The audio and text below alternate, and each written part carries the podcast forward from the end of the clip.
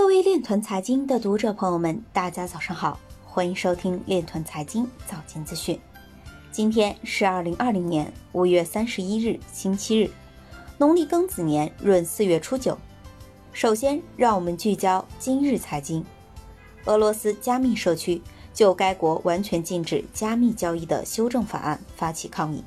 国际货币基金组织重申反对马绍尔群岛即将发行的国家数字货币。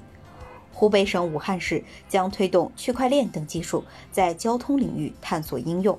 贵阳高新区将探索区块链技术应用，推动互联网加政务服务再升级。美国专利商标局已批准亚马逊区块链产品认证专利。股票市场在过去十二个月中表现优于比特币。四大会计师事务所将在加密货币发展过程中发挥重要作用。IPFS 分布式网络传输协议是十年一遇的机会。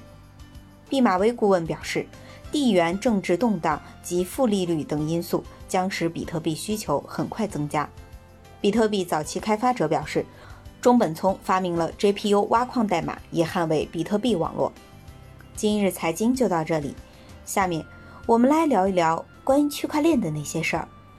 据中新网消息，五月二十九日。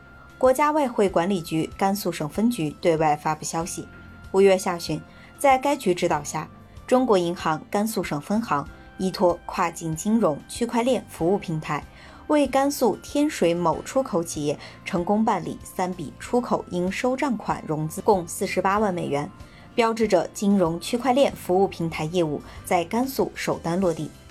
以上就是今天链团财经早间资讯的全部内容。